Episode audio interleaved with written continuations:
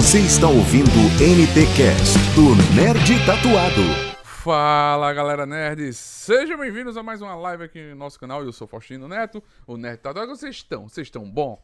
Vocês estão bem? vou começar logo pedindo para vocês no dia 30 ir votar consciente, votar para o Brasil mudar, votar para aquele que cuida da população, que cuida da saúde, que cuida do povo, que pensa na cultura, que ama a cultura, que não destila ódio, vote com coração.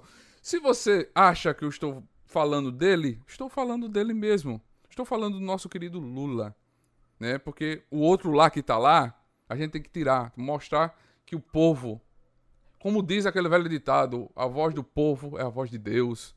Vamos pregar o amor, vamos pregar a paz, vamos pregar a ajuda, vamos vamos falar, vamos demonstrar o que a gente precisa. A gente precisa mudar, a gente precisa valorizar a nossa cultura, a gente precisa voltar a valorizar a nossa cultura, a educação, a saúde. Mas hoje estamos com elas falando, vamos falar sobre produção de cinema, vamos falar sobre um monte de coisa. Estamos falando, hoje a gente vai bater um papo com a as produtoras TNDD Produções. TNDD Produções é uma produtora brasileira independente, especializada em desenvolver conteúdos originais.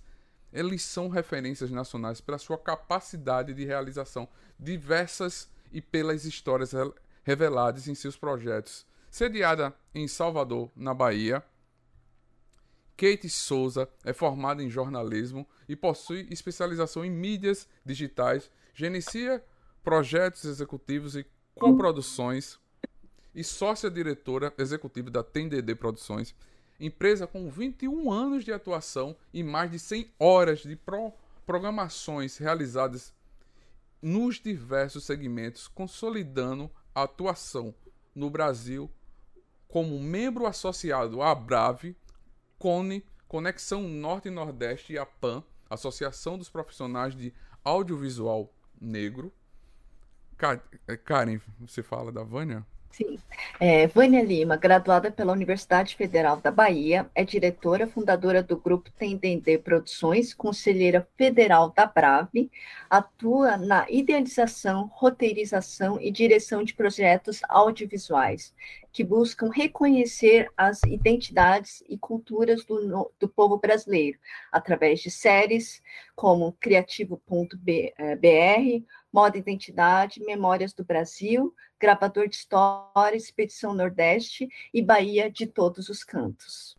Sejam bem-vindas, Kate e Vânia Lima. Muito obrigado por vocês estarem aqui nessa live. A gente agradece, né, Kate? A deixa, quem fala, né? É. A gente agradece, acho que é, é um canal importante, assim, a gente está falando de cinema, está falando de televisão, produção audiovisual, então, a gente agradece também esse saber que tem pessoas de diferentes lugares, né, de diferentes estados. A gente estava falando um pouco aqui antes sobre isso. Vocês estavam falando uma de Alagoas, uma de São Paulo.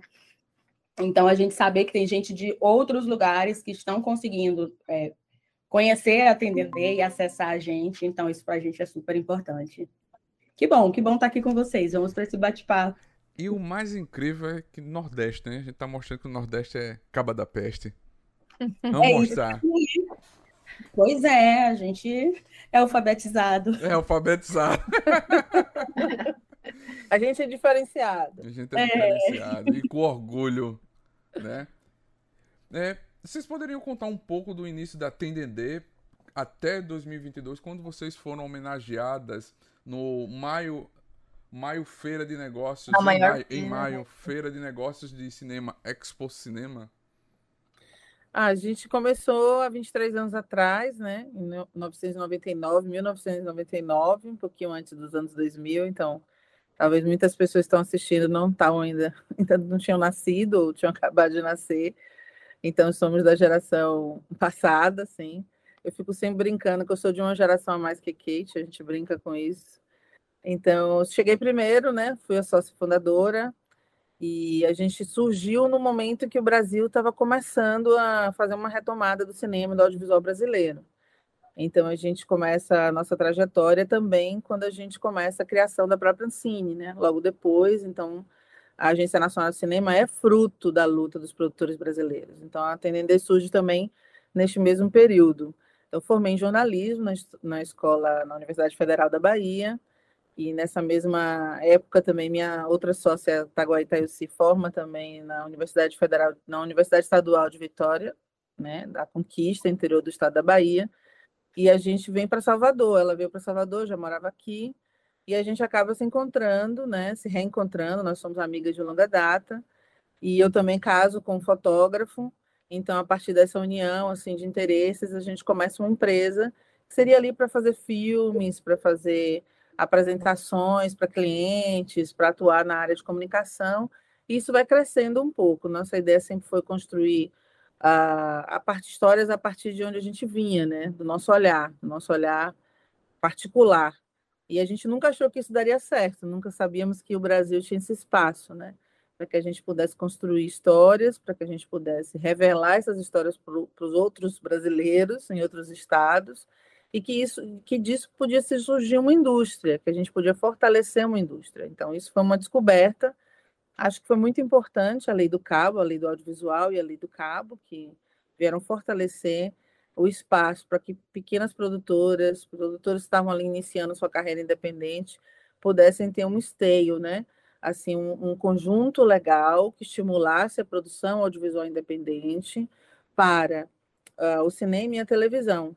Então, a uhum. política pública foi uma grande alicerce para que a Tendendê e muitas outras produtoras pudessem ter acesso a recursos públicos, fomento público, né, que a gente pudesse, através disso, construir uma empresa que hoje tem 40 funcionários, entre colaboradores diretos e indiretos, né, mais de 50 projetos já entregues ao mercado.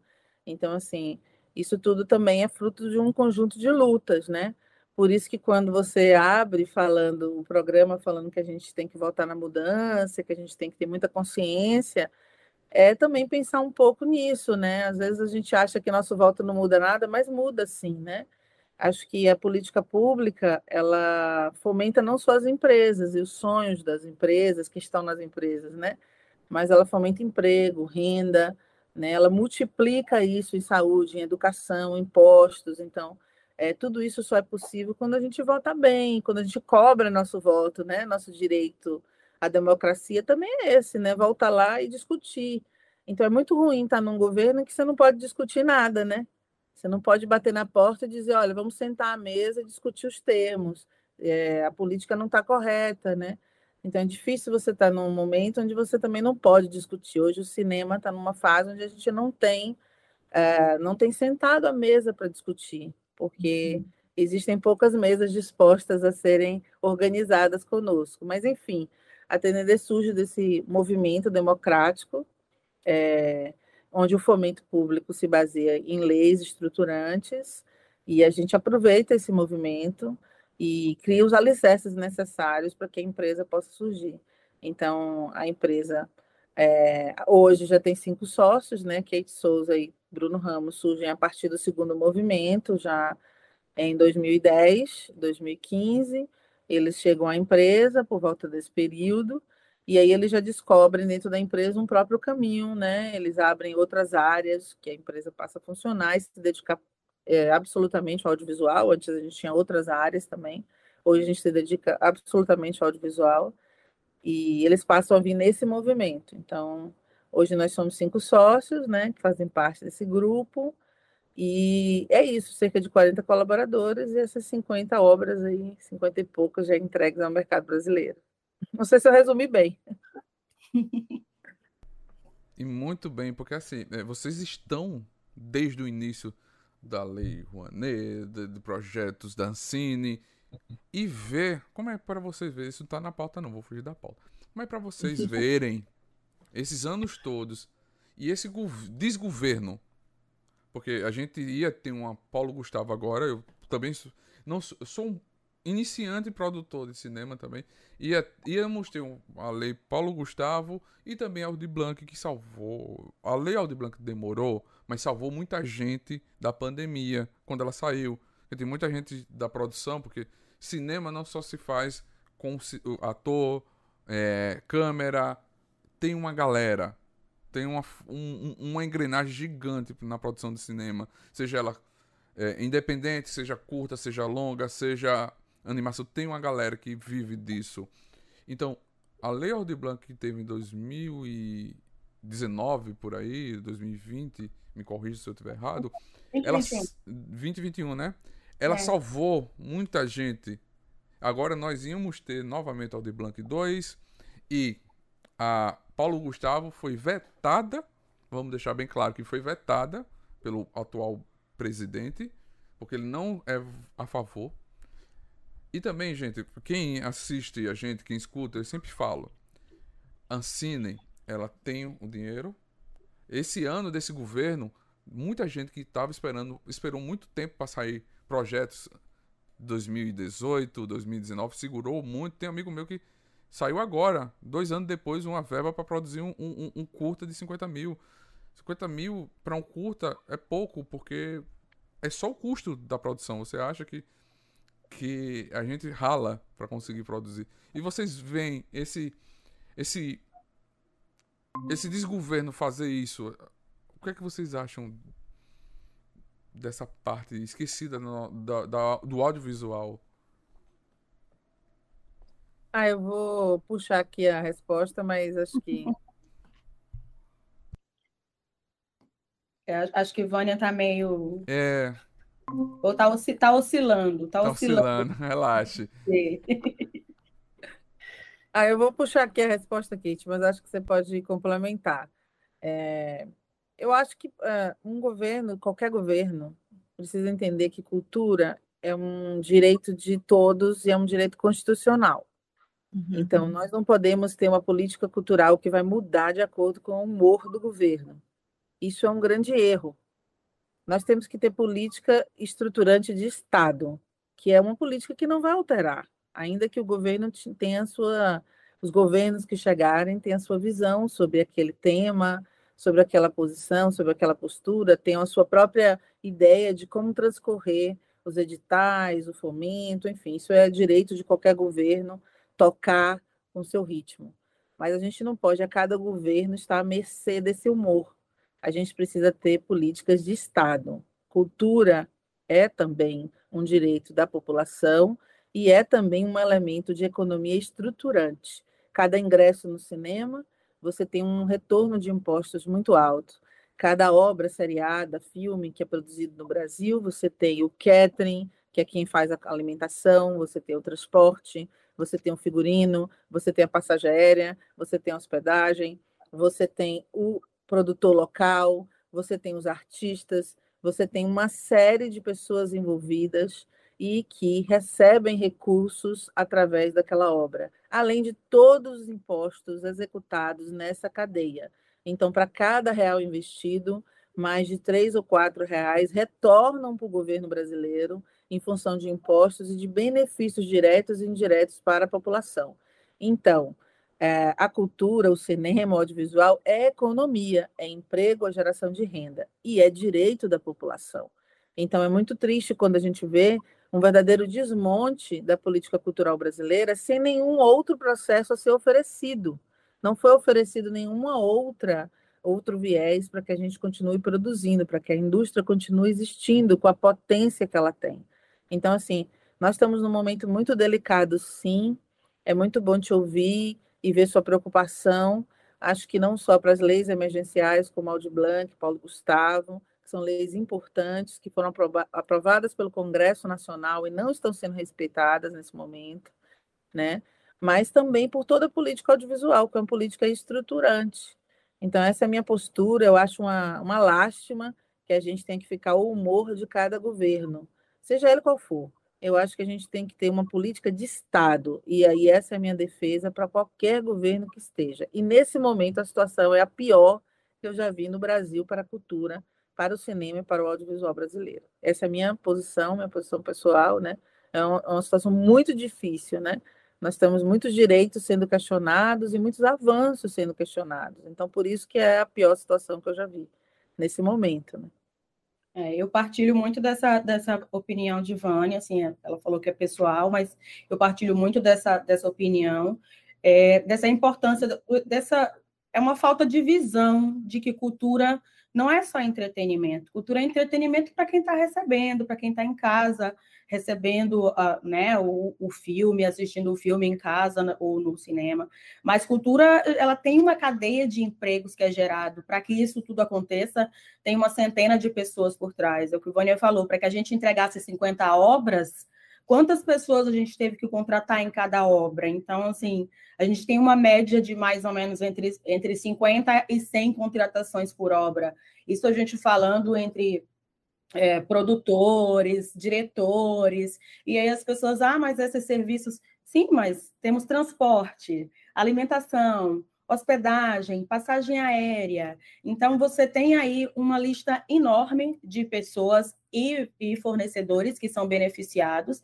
Então, não estamos falando de brincadeira, né? Cultura é, é brincadeira, é fundo palhaço e essas besteiras que a gente ouve e que a gente viveu nos últimos quatro anos. A gente está falando de geração de emprego, está falando de PIB, está falando de economia, não é um dinheiro, ah, pegou o dinheiro da Lei Rouanet. Não pegou o dinheiro da Lei Rouanet, é um dinheiro que ele vai sendo reinvestido. Então, o, o fundo do audiovisual, por exemplo, é um fundo que ele vai sendo retroalimentado. Então, a gente recebe o investimento para produzir uma obra, isso vai voltando para o fundo para que outras obras possam ser produzidas e outros empregos possam ser gerados. Então, a cultura ela não pode ser vista é, ser colocada né, à margem, como tem sido agora, sem um Ministério da Cultura, sem uma política realmente que, que agregue esse mercado. É, audiovisual é um mercado. É mercado audiovisual. Então, tem geração de emprego, tem geração de renda, é dinheiro, é economia, não pode ser visto apenas como, como um hobby. Não é um hobby para ninguém, é um emprego.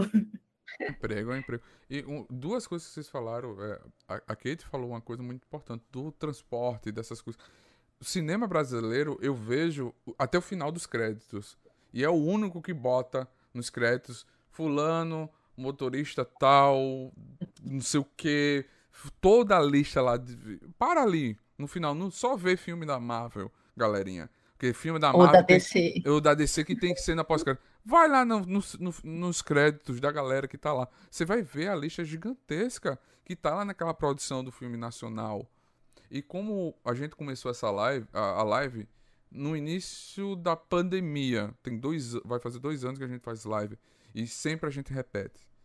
E foi os artistas, foi o cinema, foi a cultura que salvou a nossa cabeça a nossa mente. Que a gente não enlouqueceu. Não enlouqueceu. Porque imagine, um ano e pouco dentro de casa, artistas fazendo live, músicos batalhando, cinema produzindo mesmo com pouco, com suor, com sacrifício. Gente, não é fácil fazer cinema no Brasil, não é fácil. E é uma coisa que você falou, é fazer cinema no Brasil, assim. A gente não está falando de fazer cinema em São Paulo, fazer cinema no Rio de Janeiro. O cinema está acontecendo no Brasil inteiro, produção audiovisual está acontecendo no Brasil inteiro. Então, você vê cada, cada dia mais surgindo obras em que falam o sotaque, fala com a cara daquela gente, né? Então, tem produção acontecendo em todo o país, tem produção acontecendo no Nordeste, na Bahia, no Centro-Oeste, no Norte. Então, a gente está produzindo audiovisual, fazendo produção audiovisual no Brasil inteiro. São não é a geração de emprego para uma região ou para uma cidade ou para um estado específico. A gente está falando de um país inteiro que vem produzindo, que vem fazendo produção audiovisual. A gente está falando de, de, do Sul fazendo produção, de filmes saindo daqui do Nordeste, da Bahia, do Pernambuco, produções audiovisuais, a gente com mais de 50 obras entregues. Então, a gente está falando de produção no Brasil inteiro. Se a Tendendê tem 50 obras entregues, imagine quanto de produção não tem no resto do país. Então, não é uma produção local, não tá, não tá, não é específico de um local, de uma região, é do país inteiro gerando emprego, gerando renda, fazendo a economia girar com produção audiovisual, é um mercado. Uhum. Verdade. E, na verdade, assim, a gente tem também trazido vários artistas, artistas também mulheres, que trabalham no audiovisual, seja na produção, direção, é, showrunners e tudo. E eu queria perguntar para vocês duas a importância da mulher no audiovisual e como se manter firme e com uma longa jornada da qual a Tendende tem, e ainda com, trazendo tanta riqueza e qualidade do Nordeste, claro, com as outras regiões, mas para as produções audiovisual, assim, nacionalmente, assim, como é que é para vocês? Olha, falar desse papel, desse lugar, é uma, uma existência contínua, né? A gente nunca está longe da, do enfrentamento diário, assim, né? Então, quando nós vamos falar, nós temos nosso sotaque acentuado, é, nós temos a nossa presença física, onde o gênero ele é colocado a cada vez que a gente pega um telefone, a cada vez que a gente discute um projeto, um orçamento, e, e também a escolha de um projeto, né? Que a gente, qual a história que a gente quer contar. Então, a gente sempre é colocado, de alguma forma, É a oscilação. É, é. Caiu. Olha só, tá vendo? Até na hora de falar, até a internet me questiona.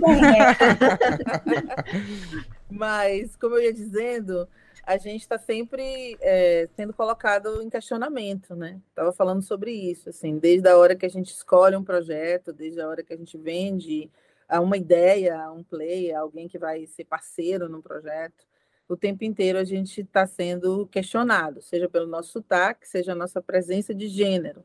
É, são questões sempre, às vezes de uma forma mais sutil, às vezes de uma forma mais presente, estão sempre sendo observadas, né?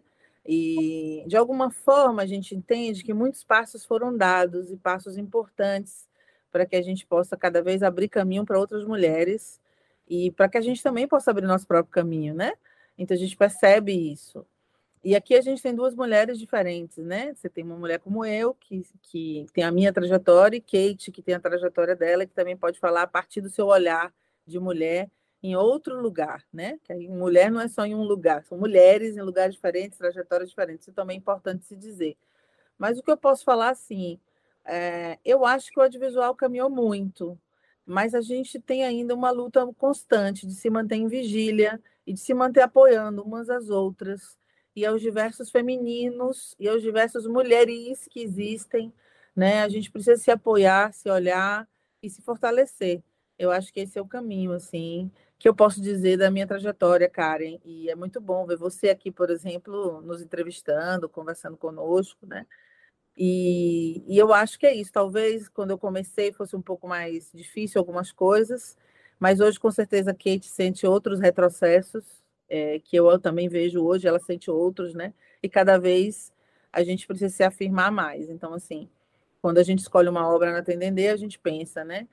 Quanto de mulheres tem nessa obra, qual a paridade de gênero, a gente pensa os sotaques que estão envolvidos nessa obra, então a gente tem sempre uma preocupação para transformar com que esse caminho que a gente perseguiu também seja possível para outras mulheres, para outras mulheres pretas, para outras pessoas que tenham gêneros diversos e escolhas diversas. A gente tem, sempre tenta pensar nisso ao escolher uma obra, ao desenhar um projeto audiovisual. Mas para mim é isso. Foi muito difícil no início, eu era muito questionada, talvez com a experiência seja, talvez ainda questionada, mas em outro tom. Mas eu era muito questionada. Será que você consegue? Será que você vai fazer? E eu sempre tive esse jeito, assim, meio articulado, rindo, sempre dou muita risada das coisas quando as pessoas falam. As pessoas dizem, você é muito bocuda, você fala muito, eu falo mesmo. E aí isso ia levando, a pessoa ia acabando me dando uma oportunidade. Mas é uma pena que eu tivesse que usar todo o meu charme para convencer as pessoas a me dar uma oportunidade, já que a desconfiança vinha por questões é, de afirmação de gênero ou de onde eu vinha né, de afirmação é, regional, né? Ah, você vem da Bahia, não sei se você compreende o desafio que é fazer uma série, que é, é, dialogar com esse recurso, que é contratar pessoas. Então tinha esse momento, teve esse momento, foi muito forte no início. Hoje, talvez com a trajetória da TNN, com a trajetória que a gente alcançou juntos e juntas, isso diminuiu um pouco. Mas de vez em quando a gente encontra ainda a necessidade de ter que afirmar lugar, de ter que afirmar esse lugar. Mas é melhor você continuar, Kate, que até a internet aqui está com. Tá até a internet quer te derrubar. Que droga. Mas é, eu, eu, eu vejo isso, acho que para mim é um pouco, como o Boni falou, não é apenas ser mulher, né? Tem várias questões. Tem uma questão, tem a questão de raça, a questão de cor. Então a gente está, eu estou envolvida em várias outras, né, minorias, né? Que, claro, vem, vem, vem muito do. É, eu vejo um espaço com muitas mulheres agora. A gente começa falando do, do, do, lado né, da questão do gênero, eu vejo as mulheres ocupando, as mulheres chegando para ocupar esse espaço e começam a ser reconhecidas também. Claro, se a gente for ver os dados divulgados pelo Observatório do Cinema da Ancine, a gente vai ver que o número de mulheres ainda é muito inferior ao número de homens na, na, produção audiovisual, principalmente nas cabeças, né, no roteiro, na direção, na produção executiva. O número ainda é muito inferior. E se a gente trazer para a questão da raça, esse número ainda é muito menor.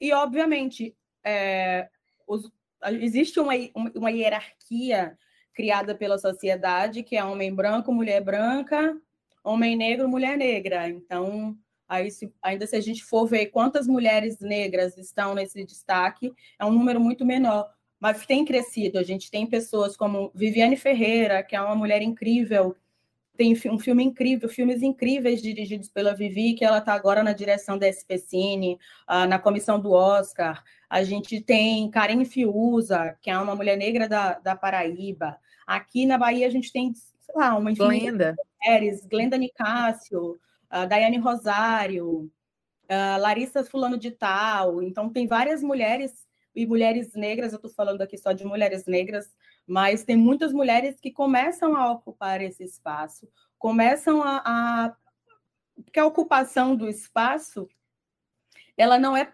pacífica, né? ela é uma ocupação que precisa precisa de briga, precisa de debate, precisa de discussão. Então, não é à toa e não foi e não está sendo não está sendo, né? É, leve e tranquilo essa ocupação. Mas as mulheres começam, mulheres pretas começam a ocupar, eu começo a ocupar, eu me vejo, me vejo e já me vi em muitos lugares onde uh, não, tem, não tinham mulheres pretas no mesmo nesse mesmo ambiente em que eu estava ali discutindo produção audiovisual. Então, estar nesse lugar em que você não encontra pessoas pretas, é, a gente tem aí duas, duas situações, né? Duas questões, dois pensamentos, né? Um é que, olha, estou ocupando este lugar e preciso que trazer mais pessoas para ocuparem comigo. E outro é, por que, que as pessoas pretas não estão ocupando esses lugares? As pessoas pretas têm pessoas pretas extremamente talentosas, mas que não estão nesse lugar. Então, são questionamentos, assim, a gente diz, estou ocupando para que outros venham, mas, ao mesmo tempo, por que, que os outros não estão aqui? Não estão aqui, não estiveram aqui antes de mim. É um processo, é um processo longo, assim, é, e de briga, de batalha mesmo, de, de estar nos lugares, ocupar e dizer, preciso trazer outras pessoas. Não, vamos fazer uma produção, é uma coisa que Vânia falou e que a gente tem, tem, tem muito forte isso aqui na Tendender, essa questão da diversidade. Então, vamos fazer uma obra, tá, ok. Quantas pessoas pretas a gente tem? Quantas mulheres a gente tem aqui? Peraí, não tem ninguém trans, não tem nenhum gay, o que é isso? Então, a gente está sempre batendo nisso, né? Às vezes Vânia vem, peraí, como assim vocês não prestaram atenção? A gente, pá, vamos voltar aqui, vamos corrigir isso aqui. Então, ah, na empresa a gente tem essa diversidade, mas para a produção das obras, quando a gente contrata por demanda, a gente também busca fazer da mesma forma. Vamos trazer pessoas, vamos trazer outras pessoas para estarem junto com a gente. Assim como a gente trabalha também na, na, no próprio formato de coprodução, vamos trazer outras pessoas para trabalhar junto com a gente, vamos fomentar esse mercado. O mercado não tá cheio, tem espaço para todo mundo. Então, o que a gente pode fazer para ter essa diversidade, para fazer essa ocupação dos espaços, inclusive uma ocupação dos espaços como espaços como produtora nordestina, que vai, que não faz produção regional, é uma produção nacional. Isso, isso é uma coisa que a gente fala muito também aqui, né? Fala, fazer produção não é porque a gente está, é, está, no Nordeste que a gente faz produção regional, a gente faz produção nacional, a gente faz produção para o Brasil. Então, são várias é, limitações, digamos assim, que são impostas e barreiras que são colocadas e que a gente vai quebrando. Tanto sobre o, ser feminino, o ser negra, o ser mulher nesse, nesse espaço, o ser nordestino. Então, são barreiras que a gente vai derrubando no pontapé, né? Mas tem que Eu ser. acho que é legal também ficar pensando assim, o que, que você pode fazer, né? Se a gente fala tanto, o que, que você faz quando você está trabalhando no seu dia a dia? Por exemplo, vocês. Vocês estão aqui, vocês têm que fazer uma pauta de escolha de pessoas para estar aqui com vocês. Provavelmente vocês devem se perguntar: será que essas pessoas são relevantes? Será que essas pessoas vão é, agregam em que sentido? Às vezes não é só o conteúdo que essa pessoa pode agregar, mas é o espaço, a forma de falar, a, o espelhamento para que outras pessoas saibam que elas podem também, que elas vão conseguir também.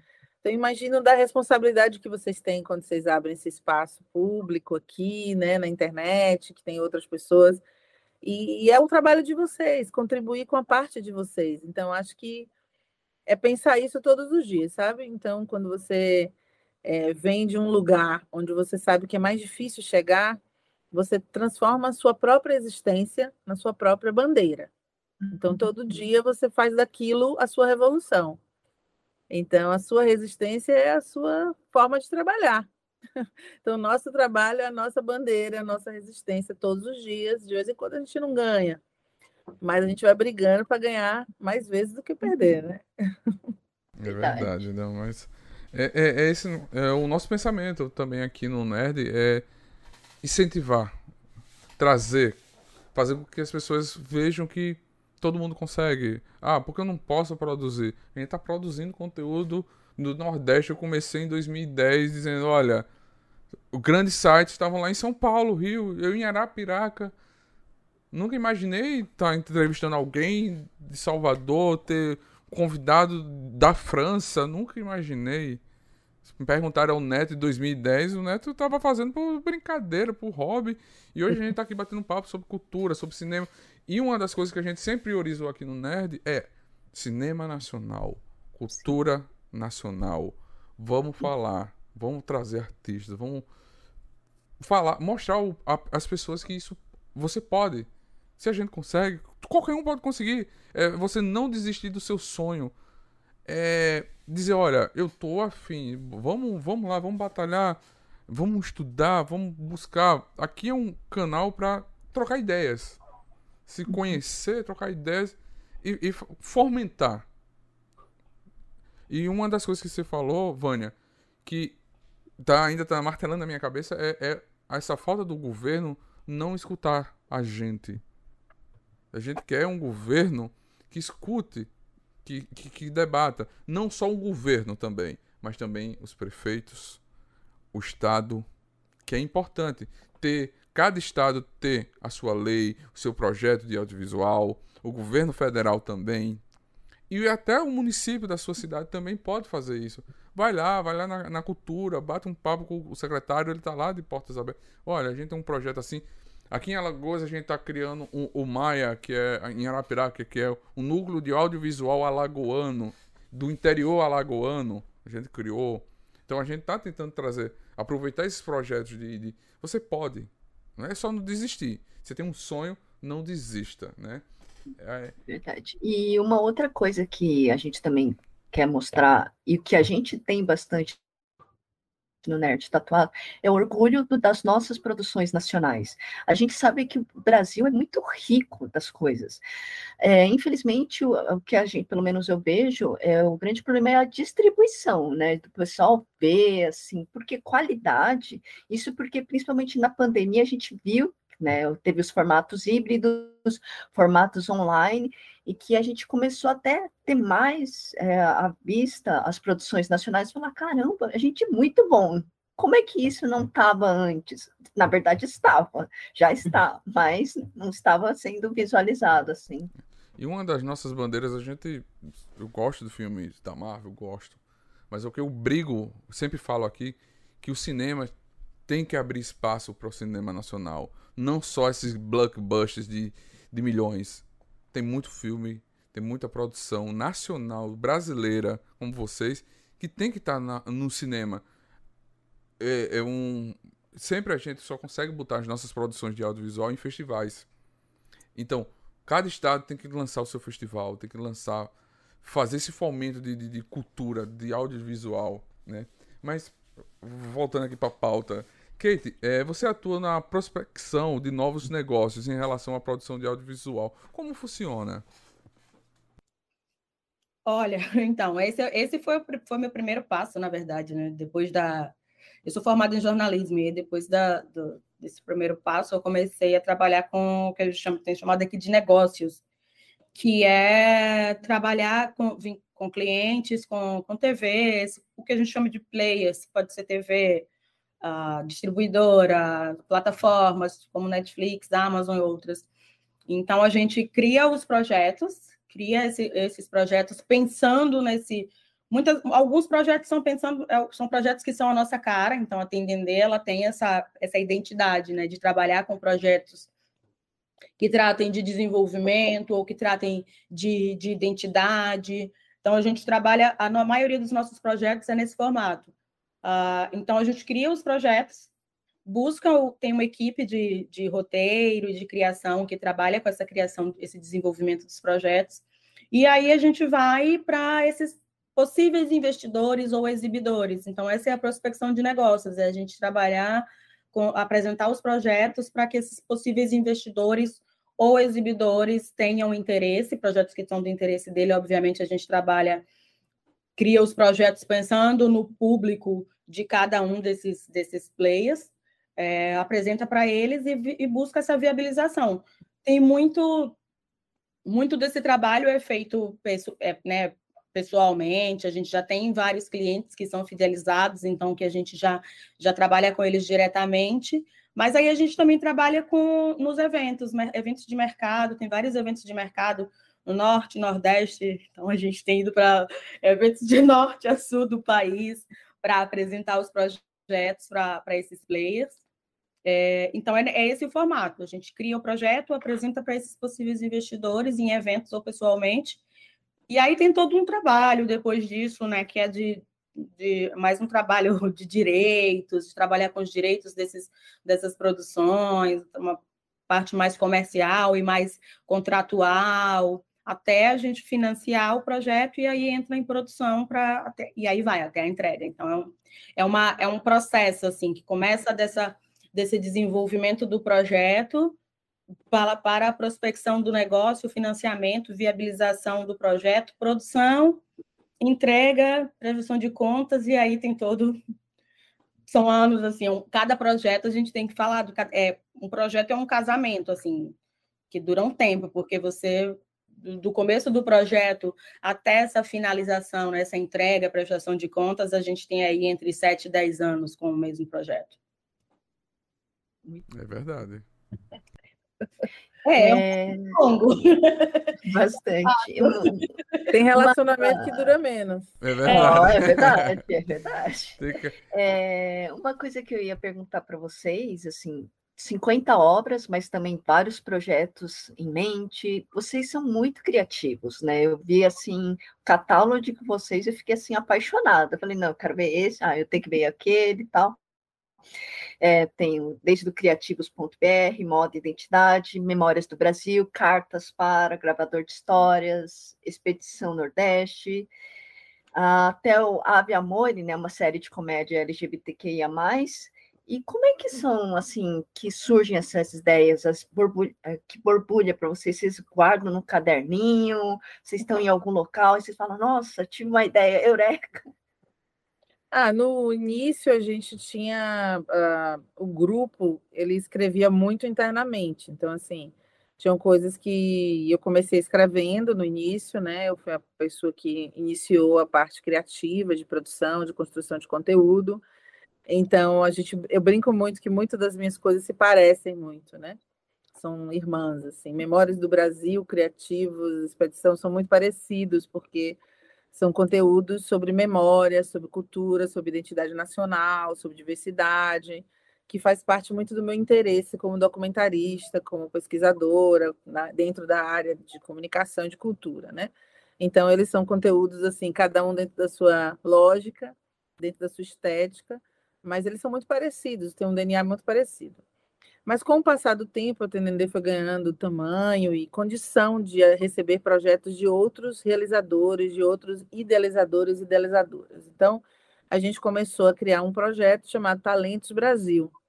O Talentos Brasil é uma, um guarda-chuva que recebe projetos tanto em eventos de mercado, a gente viaja para os mercados, se coloca como player e recebe projetos de autores, autoras, roteiristas, roteiristas, né? Também recebemos projetos diretores, realizadores, enfim, diversos. E a gente analisa esses projetos e tenta encontrar aqui um match, uma aproximação com esses projetos. Como também a gente recebe, faz uma seleção pública a cada dois, três anos, recebendo projetos, inscrições e fazendo disso uma curadoria, um investimento no projeto. A gente investe 50, 100 mil é, em cada projeto para que esse projeto possa se desenvolver, se construir como um projeto e a seguir a gente vai fazer toda essa cadeia que Kate explicou. Então a gente tem o Talentos Brasil, que é a nossa porta de entrada, né? Então hoje a gente tem projetos que nasceram desse lugar de escrita, que são os nossos roteiristas da casa, os criadores da casa. Nós temos hoje um time de cinco pessoas que trabalham internamente na TND, escrevendo, pensando, criando. Mas a gente tem a maior parte do que vai vir na próxima geração, que é a geração a partir do ano que vem, são projetos que vêm do Talentos Brasil mesmo, assim, predominantemente e de regiões fora do eixo Rio-São Paulo, de autores, autoras é, da região Centro-Oeste, Norte e Nordeste. São principalmente dessas regiões. Temos também de Rio e São Paulo, mas estão em menor número dessas regiões, em maior número. São histórias afrocentradas, são história, histórias descentralizadas de um eixo dominante, digamos assim, de cultura, né, de pensamento, que seria ali as regiões mais é, focadas no Brasil.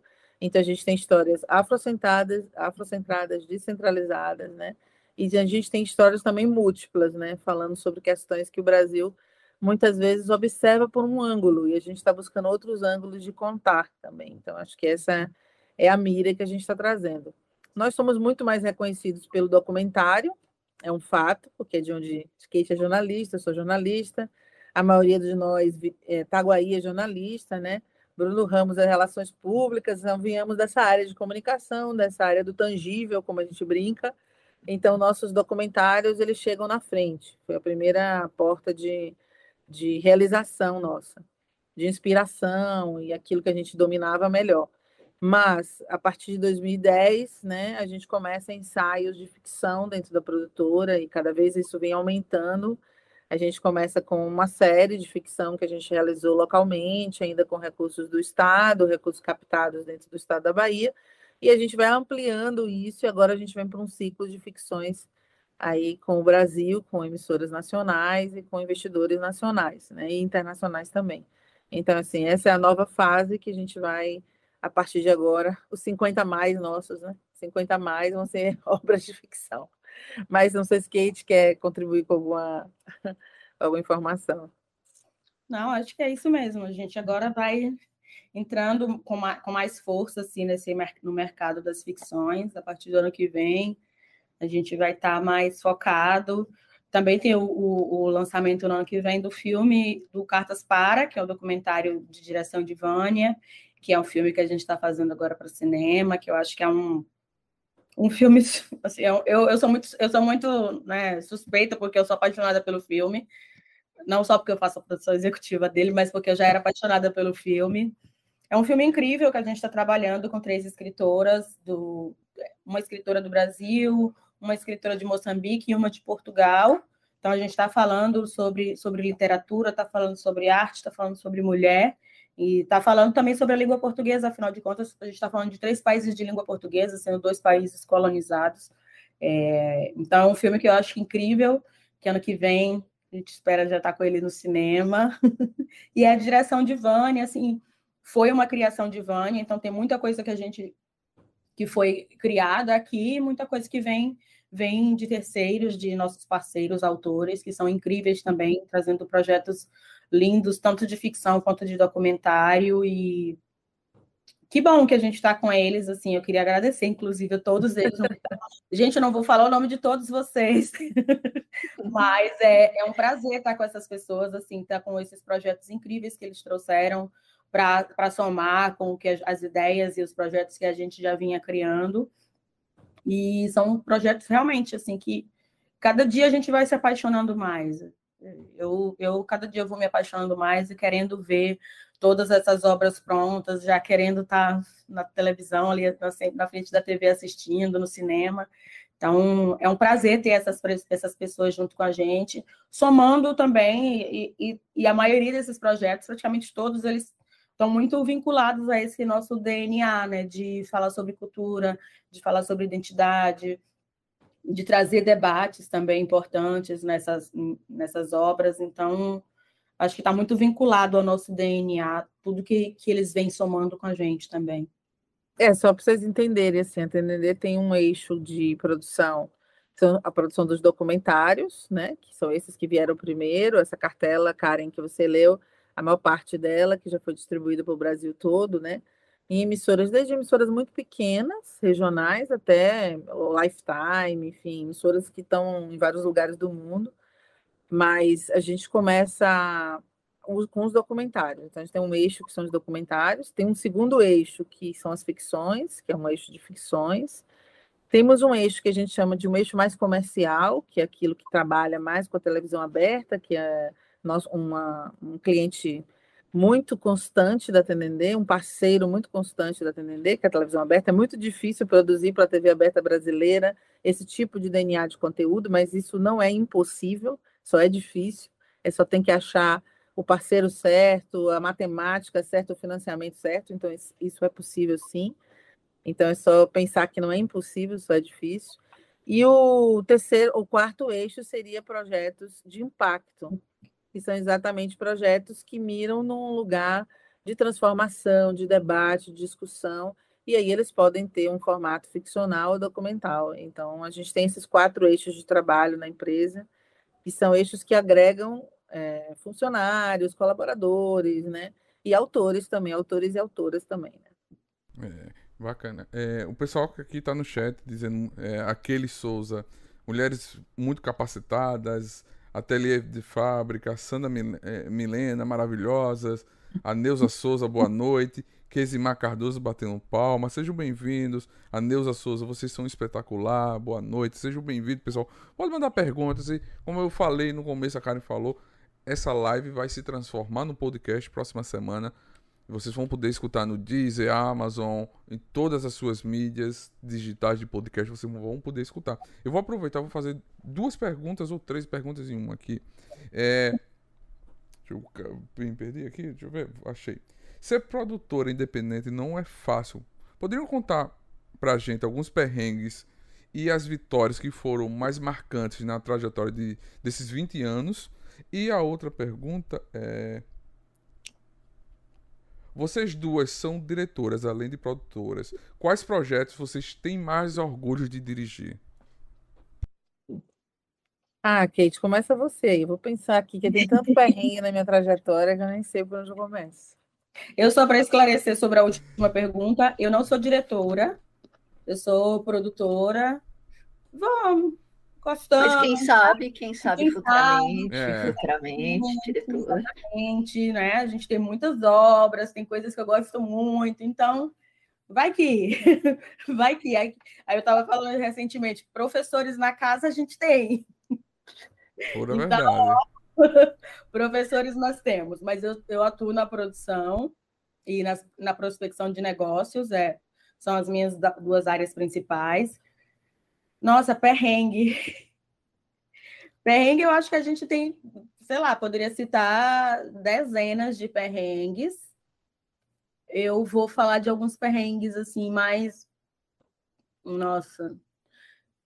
Acho que eu vou falar de um recente, não vou, não vou, não vou dar detalhes, obviamente. Sim, vou falar de, perrengue, de perrengues recentes, que foi a gente gravar fora do país. E era a nossa primeira experiência fora do país eu, eu fui, fui eu, Vânia, na direção, e Cláudio, que é o nosso outro sócio e é diretor de fotografia. E que foi. Primeira experiência juntos, né? Primeira, experi... é, primeira experiência juntos, é, fazendo a, uma produção audiovisual da Tendendê, né? Que foi esse filme Cartas Para que eu estava falando. E apesar, a, a, a, língua não é um desafio, obviamente, porque a gente estava em Portugal, mas tem várias outras questões, assim, de você estar tá, tá num país europeu, tem, eles têm um, um tratamento diferente, tem umas burocracias diferentes, assim. Então, acho que a gente passou por alguns momentos ali de tensão sobre essas burocracias e, esses, e esse modo de, de tratar, né? De estar, tá, olha, brasileiros em Portugal, não fomos destratados, gente.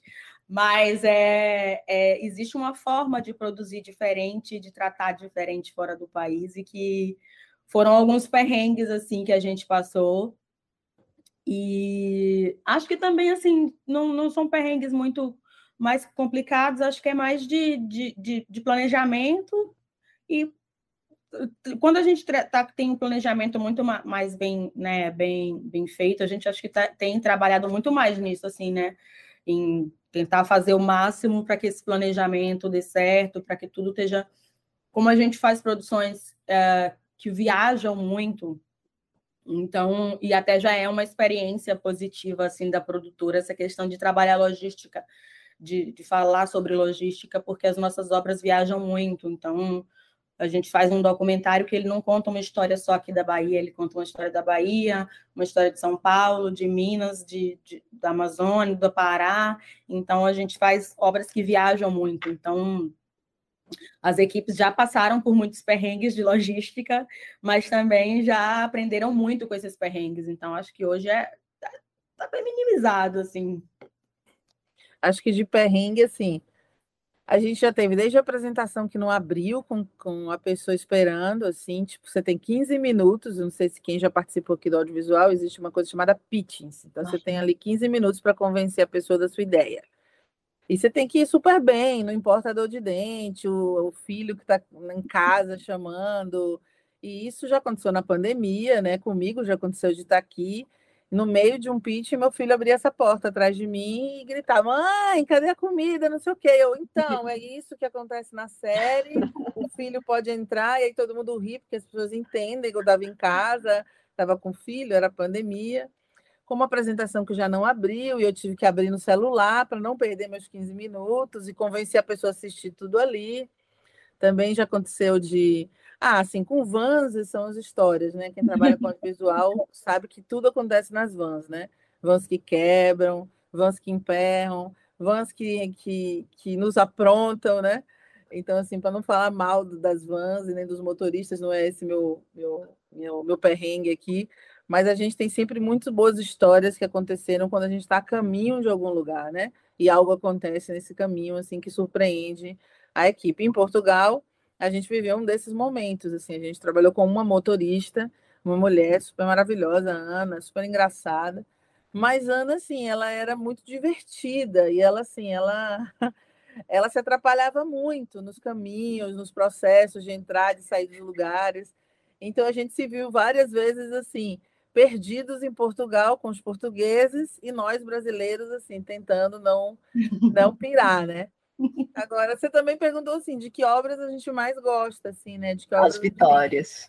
É, de afeto, de ter conseguido fazer assim. Eu acho, assim, não é demagogia, não é conversa para boi dormir, mas assim, cada vez que eu concluo um projeto, eu tenho uma satisfação muito grande, não só pela realização de ter chegado até o final e de ter concluído aquela etapa, mas eu fico muito pensando assim, quanta quanto depósito de confiança aquelas pessoas que me receberam, que receberam a equipe, às vezes eu sou produtora, não sou diretora daquela obra, mas quanto depósito de confiança tem ali, desde a pessoa que escreveu, o roteirista, a toda a equipe que trabalhou, e principalmente as pessoas que abriram a porta da casa, né? As pessoas que deixaram a gente entrar para conhecer o seu trabalho, a sua vida, que partilharam um pouco de si, do seu tempo, em função de uma coisa maior. É sempre uma esperança colocar uma obra audiovisual brasileira é, no mercado, é sempre dá uma. É, é uma resistência colocar uma obra audiovisual brasileira no mercado, porque você demonstra muito amor quando você faz isso. Então, assim, eu não gostaria de citar uma obra, assim. Talvez a primeira de todas, né, foi de onde a gente começou, assim, uma estreia nacional, que foi o Bahia de Todos os Cantos, seja uma obra primeira, assim, de um grande afeto que eu tenho, que foi quando a gente apresentou que a gente realmente poderia é, ultrapassar as fronteiras do estado da Bahia, ultrapassar as fronteiras de Salvador e ter uma obra exibida em todo o Estado Nacional, em todos os estados da federação, né? com pessoas mandando cartas, e-mails, naquela época ainda tinha carta, né? para as redações da TV Brasil, para o Cine Brasil TV, perguntando quem eram aquelas pessoas e de onde vinham aquelas, aquelas imagens. Então, assim, talvez essa obra primeira tenha marcado um pouco a nossa trajetória até aqui, a minha pelo menos marcou, e eu faço um agradecimento aqui especial a todos os que colaboraram com essa obra, que foi de quatro temporadas, né? Mais de 100 filmes construídos com esses profissionais e com todos esses entrevistados passando pelo documentário e pela ficção. Então, agradeço aí a todos que participaram do BED de Todos os Cantos. Dizer que estamos aqui graças a vocês também. A Vânia falou dessas, dos perrengues da van. Eu lembrei que em Portugal também teve um dia que a van quebrou. E aí era um dia que a gente tinha uma diária, várias gravações, e a van quebrou. E a sorte é que lá em Portugal tem um, um tipo, que é tipo, tipo Uber, que você pode pedir van pelo, pelo aplicativo. e aí a gente conseguiu pedir a van pelo aplicativo, mas foi fazendo a, fazendo a produção com Uber. Tipo, e isso é uma coisa super brasileira, né? Os portugueses ficaram escandalizados, tipo assim, é melhor cancelar e Kate falou: cancelar? Vocês sabem o que significa cancelar uma diária para gente em euro? Nada disso, espera aí. E aí ela foi e pediu uma van de Uber e a gente conseguiu trabalhar aquele dia até a, a empresa da van ter uma substituição, a gente não perdeu a diária 100% aquela diária. Porque para a gente, é como ela disse, né? A gente vai perder uma diária em euro. Isso para brasileiro é uma é... Nossa, não dava não, gente. E, e ainda porque, assim, quando gente, o brasileiro, quando viaja, vai com data certa de ida e data de volta, né? Um dia é contado na programação, né?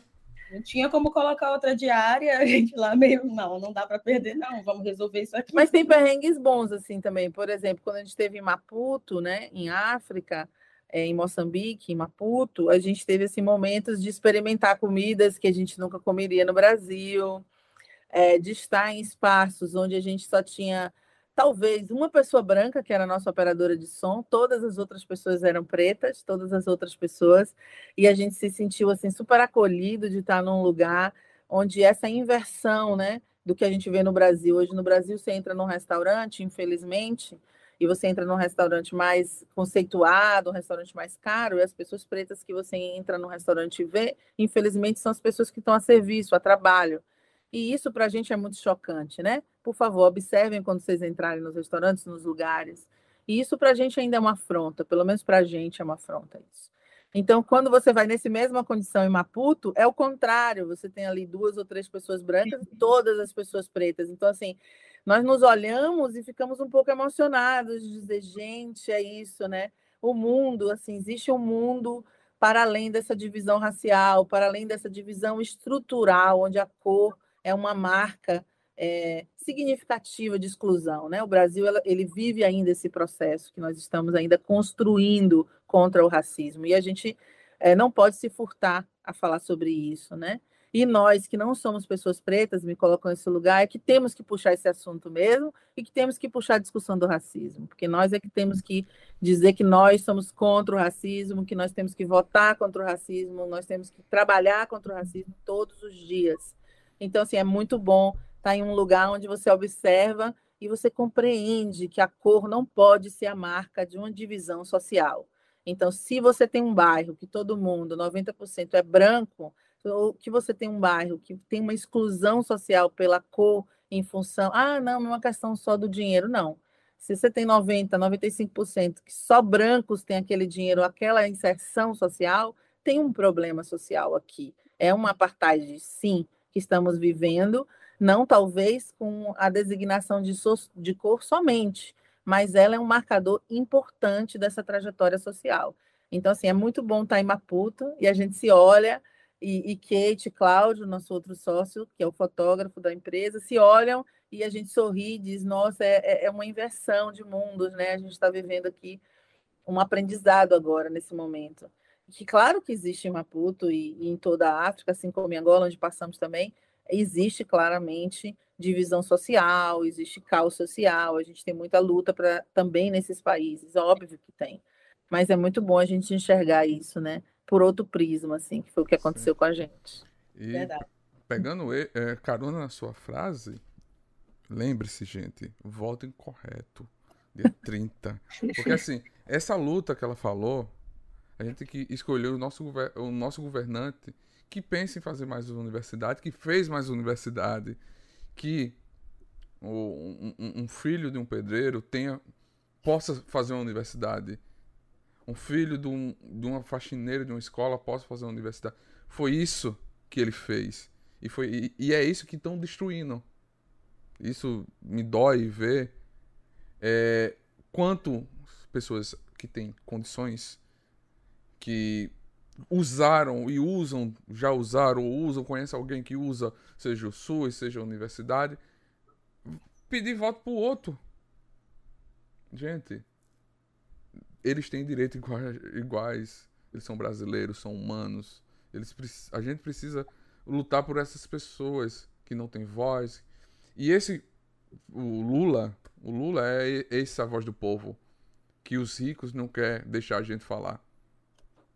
O rico não quer, o rico quer calar a gente. E a gente não pode se calar. A gente tem que mostrar, a gente tem que lutar. A gente tem que é, o Brasil ainda é um país democrático, né? Apesar das pessoas quererem vencer as discussões pelo medo, pelo, pela força física, a força da arma, a força é, de uma opressão, é, eu acho que a gente precisa lutar muito pela democracia, pelo direito de discordar. Sim. Então, assim, se tem alguém aqui nessa live que pensa diferente, a gente luta pelo seu direito de discordar. Uhum. A gente não luta pelo silenciamento. Então, ainda que você discorde do, do ponto de vista, da, da visão, a gente está lutando para que você possa discordar. Você não uhum. pode ser preso porque você gritou o nome do seu candidato.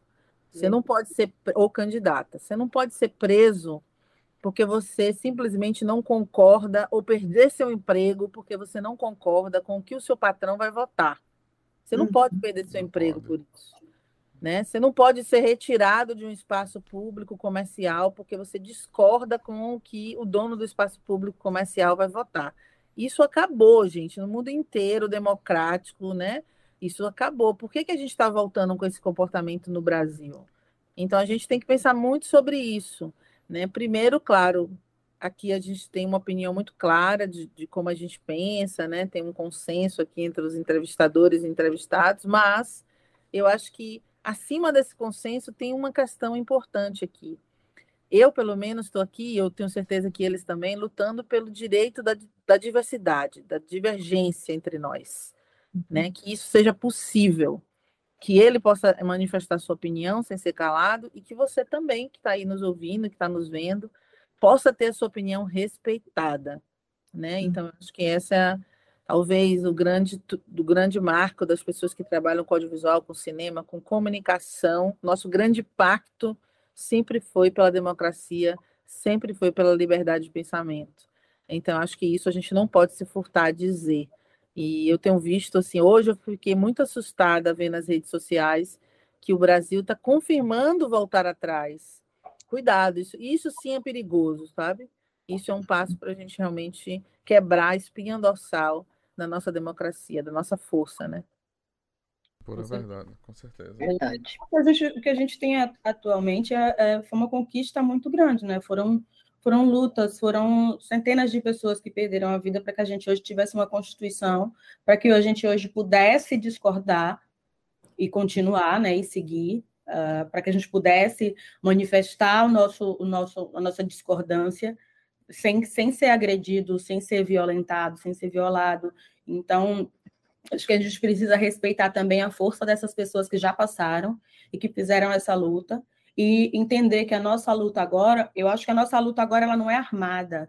A arma agora é votar, é o voto, e não, não dá para a gente é, passar, nossa, passar o olho superficialmente pelos últimos quatro anos e achar que tudo isso que a gente viveu é normal, achar que essa opressão, essa violência institucionalizada, o ódio, achar que isso é natural e que é isso que a gente tem que viver. A gente sabe que existe racismo, preconceito, misoginia, machismo, todo, tudo isso sempre existiu, tudo isso uh, a gente tem expectativas que um dia isso acabe, mas uh, eu acho que nunca foi tão forte e tão, é, tão físico. Eu acho que isso se tornou muito mais físico. O que antes estava apenas no pensamento, ah, eu, ah, eu não gosto de preto. O que antes estava no pensamento e estava guardado, hoje em dia ele está verbalizado, ele está transformado numa violência não apenas verbal, mas uma violência física. Então, a gente não pode olhar para isso, olhar para o Brasil como está agora e achar que isso é normal. A gente não pode achar que é normal uma pessoa invadir a festa de outra e, e, e atirar, achar que é normal que porque uma pessoa discorda do voto do outro, ela possa violar essa pessoa. A gente não pode olhar para o Brasil como está agora e achar que isso tudo que está acontecendo é normal achar que confiscar verba de, de universidade, verba da educação, verba da saúde, achar que perder mais de 700 mil mortos no Brasil por falta de vacina, por falta de um trabalho digno, de um olhar para uma população, achar que tudo isso que aconteceu é normal. Não dá para achar, ah, não, mas ah, foi uma coisinha. Não foi uma coisinha, gente. Não. A gente perdeu quase um milhão de pessoas. A gente tem milhares de pessoas desempregadas, a gente tem milhares, centenas, e não dá para dizer que tudo que aconteceu foi apenas por culpa da pandemia, gente. Não dá para a gente jogar a culpa apenas na pandemia. A gente tem aí um, um retrocesso mesmo acontecendo no Brasil e que a, a gente precisa abrir o olho para isso. Abrir o olho, que é o que a gente falou um pouco antes sobre a cultura, sobre as pessoas verem a cultura como apenas um entretenimento e achar que os artistas e os produtores estão pegando dinheiro, estão pegando dinheiro do governo, não estão pegando dinheiro do governo. É assim, só para a gente explicar, sabe? Gente, Lei Rouanet não dá dinheiro a ninguém, tá? Então, se alguém ensinou isso a vocês, se alguém falou isso, verbalizou isso, isso não é verdade. A Lei de Incentivo à Cultura, Lei Rouanet, aqui na Bahia, o que a gente chama de Faz Cultura, o que em outros estados chama-se de mecenato, enfim, o que, que é isso? É um selo, uma autorização que o Estado lhe dá para você conseguir um patrocinador que, ao invés dele pagar todo aquele imposto, ele vai pagar de 3 a 6% apenas de desconto no imposto, para que ele possa investir em seu filme, em sua série, em seu, em seu curta, enfim, nas, nas políticas que sejam possíveis do teatro, do, do da, da dança, da performance, de várias naturezas da arte é uma, um benefício que vai só até 6% no melhor dos casos, a maioria é de 3 a 4. Então, assim, então não está se trocando todo o imposto da empresa, não está se tirando o dinheiro do Estado, não é um dinheiro significativo, isso tem um teto, você não pode ultrapassar aquele teto no ano. Então, assim, esses, esses selos, essas autorizações são dadas, aí você começa toda uma procura de empresas, às vezes isso leva dois, três anos. Então, assim, isso é uma falácia, uma mentira as pessoas falarem que a Lei Rouanet é uma lei que promove isso ou aquilo, ou uma deturpação. Pode ter acontecido casos, obviamente pode, de abuso em qualquer lugar, em qualquer instância, mas uhum. eles são ilimitamente, universalmente menores do que os casos de sucesso, do quanto essas leis possibilitaram que pessoas, pequenas empresas, é, artistas que estão ainda sem reconhecimento pudessem ter um palco. Então, não dá para comparar. A mesma coisa a lei do audiovisual. O dinheiro do audiovisual não é um dinheiro público da saúde, da educação, não é. Esse dinheiro do audiovisual é um imposto que nós criamos para as telas que estão no Brasil, explorando os brasileiros, explorando comercialmente os brasileiros da TV a cabo, explorando os chips de telefonia que baixam celulares, criou-se um imposto muito pequeno, uma carga tributária especial. Esse dinheiro é um dinheiro específico, que chamam de CID. É um dinheiro específico, não é o imposto da saúde, não é o imposto da educação. Esse imposto específico criado para o audiovisual, porque essas pessoas estão lucrando com o audiovisual. Então, elas vão pagar esse tributo. Ele é colocado numa conta específica Deste dinheiro que entra nessa conta, o Estado contingencia, ou seja, bloqueia mais da metade desse dinheiro e libera só outra metade para que venham projetos audiovisuais financiados. Todos esses projetos têm que prestar conta, têm que participar de edital, tem que ter uma concorrência, tem que ter uma lisura, tem que ter um acompanhamento sistemático, tem uma lupa muito grande em cima desses projetos. Pode acontecer que alguém usou equivocadamente esse recurso? Pode acontecer, mas muitas das denúncias são falsas.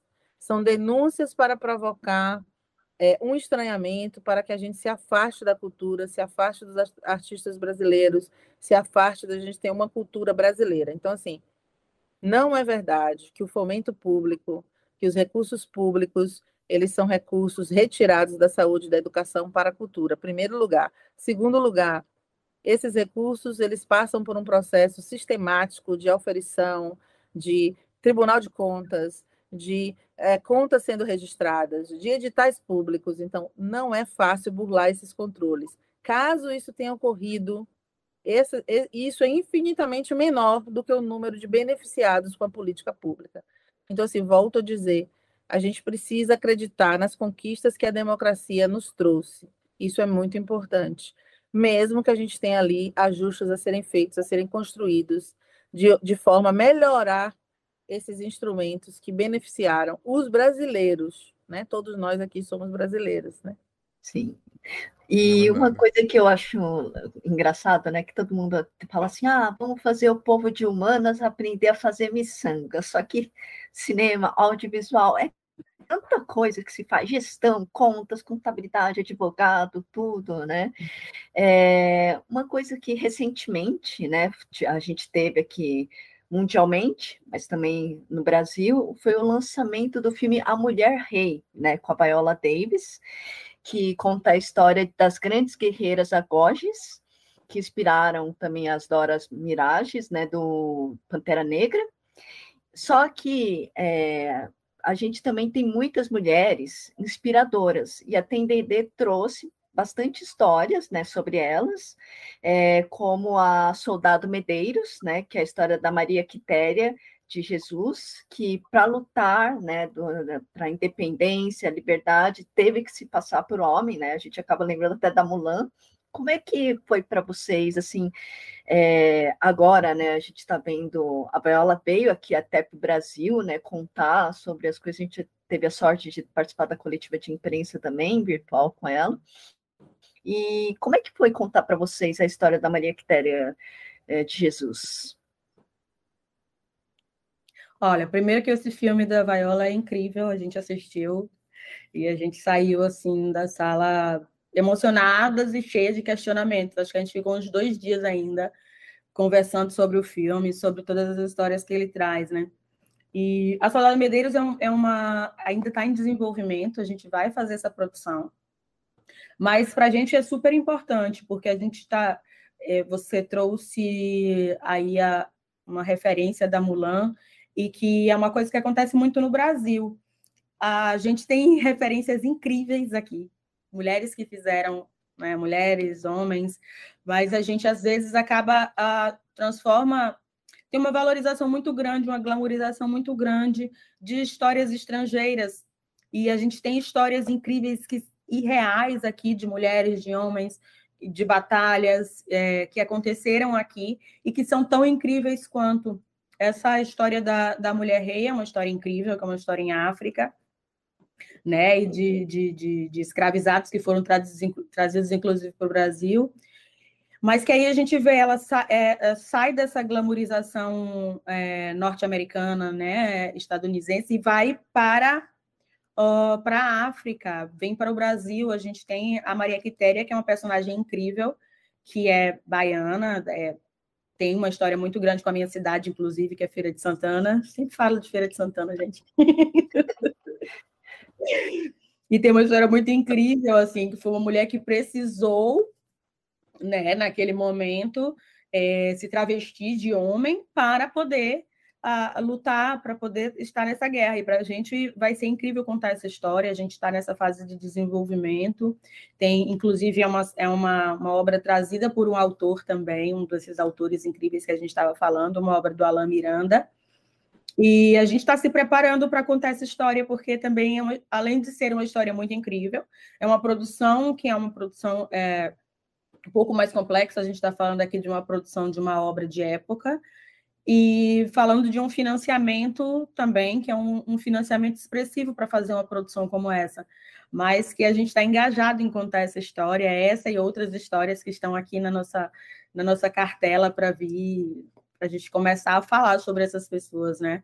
Mas, mas aí, eu falando de pessoas incríveis, eu volto lá na obra que Vânia falou, que, que é a, a, uma das que ela mais gosta, que é o Bahia de Todos os Cantos, porque a gente está falando de pessoas comuns, de pessoas do dia a dia, de pessoas que estão contando sua própria história. Na maioria dessas. Não é a gente contando a história da pessoa, é a pessoa contando a história dela nessa, nessa série. Então, é uma coisa incrível também. O Memórias do Brasil também, a gente tem personagens, a gente tem o Luiz Melodia, que foi uma das últimas entrevistas dele, ele é um dos, dos personagens, um dos episódios é sobre ele.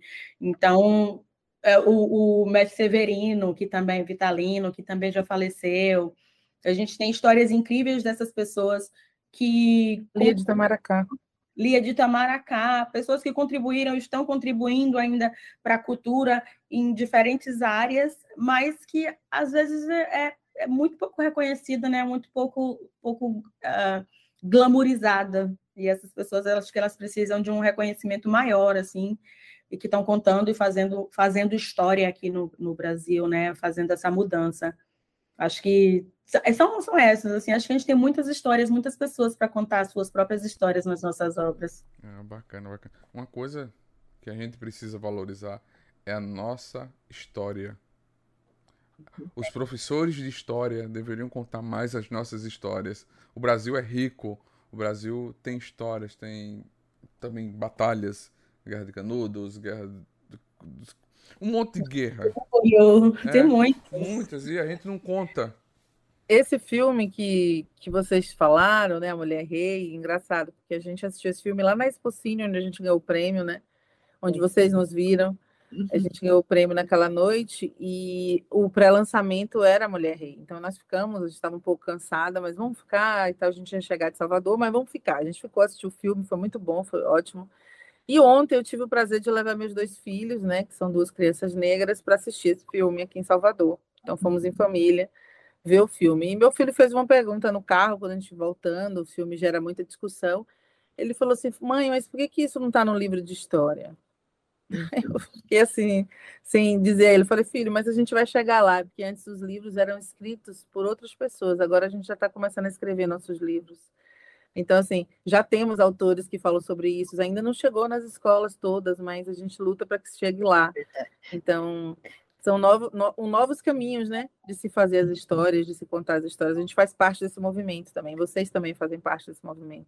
Verdade. Até tem uma editora, acho que vocês devem conhecer a editora Mostarda, acho que é do Rio de Janeiro, se eu não me engano, e ela fala, ela escreve em, livro, livros mais infantos juvenis, mas é, elas têm a coleção Black Power, Black Power 2, Mulheres Cientistas, tudo, e eles contam várias histórias, por exemplo, da Carolina Maria de Jesus, da Conceição Evaristo, da Angela Davis, de tantas outras, né, Marielle Franco, muitas, e ainda os livros deles, eles também têm em braille, também eu achei, ou em alto relevo, é muito bonitinho.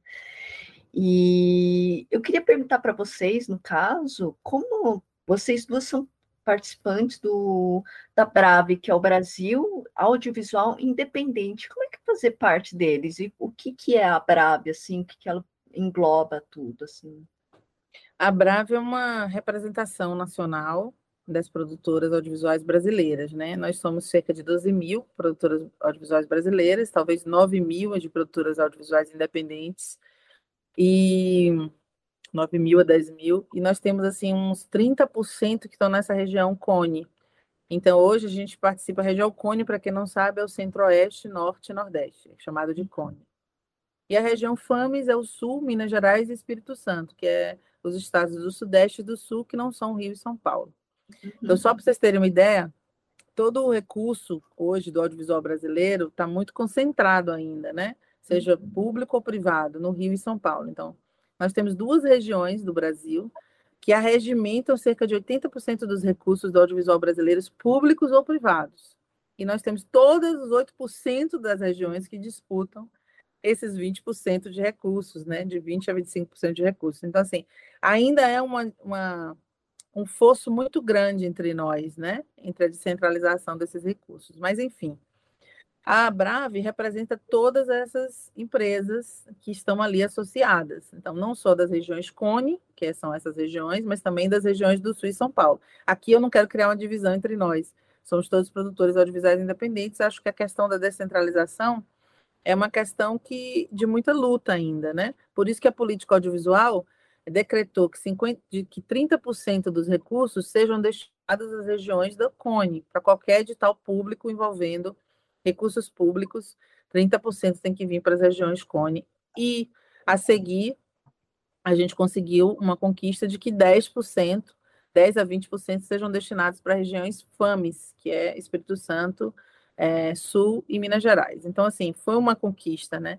Esse, esse percentual de recursos que vai sendo destinado para fora do Rio de São Paulo, né? Ou para fora de uma disputa nacionalizada, porque quando você disputa nacionalmente, você tem ali empresas que têm mais trajetória, mais estrutura, mais pontuação, que estão em Rio e São Paulo. Então, não é uma disputa exatamente igualitária. Por isso que essas cotas, elas dividem uh, um pouco a destinação do recurso público. Isso é muito bom e é muito importante, porque favorece que outras empresas possam florescer e outros mercados possam surgir. Mas, respondendo a sua pergunta, a Brave é essa instituição que representa é, quase 5 mil, 6 mil empresas é, signatárias na, na Brave. Né? Eu sou conselheira da Brave hoje, estou conselheira da Brave até o próximo ano, faço parte dessa diretoria e a gente tem trabalhado essas pautas nacionalmente. Além da Brave, a TND faz parte de algumas outras associações. Uma delas é a CONE, que é uma associação super importante, que também representa é, essas regiões que estão distantes do eixo. E outra associação é a APAN, que é a Associação dos Profissionais do Audiovisual Negro, que também nós somos signatários, né, com Kate, Cláudio Souza e Itaguai Itaiuci, que fazem parte dessa associação e que também representa os interesses do audiovisual descentralizado, afrocentrado. Então, nós fazemos parte dessas três instituições, mas existem outras instituições, né? Existe a API, é, existe outras instituições, existe a FAMES, que participam da, da representação do audiovisual. E se você é um produtor, um realizador, se você é um trabalhador do audiovisual, procure uma entidade, procure fortalecer a discussão coletiva através de entidades, né? É muito fácil achar, está na internet Brave, está na internet Cone, API, você pode procurar nas redes sociais e pode se, se somar a essas discussões e fazer a sua contribuição também, para que a gente possa não retroagir nenhum passo, né? daquilo que a gente já conquistou até aqui. Verdade, verdade. Vamos, gente, a gente tá chegando ao nosso final da nossa live. Ah, ah. Vou fazer as duas últimas perguntas, né? É, poderia contar um, um, pouco dos seus novos projetos, quais são os buscam realizar e também aonde as pessoas podem ver seus documentários, suas séries.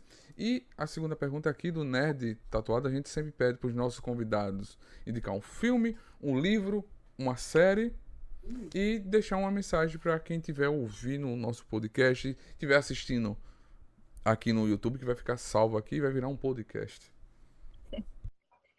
Ah, eu vou começar. Eu queria agradecer vocês pelo convite imensamente.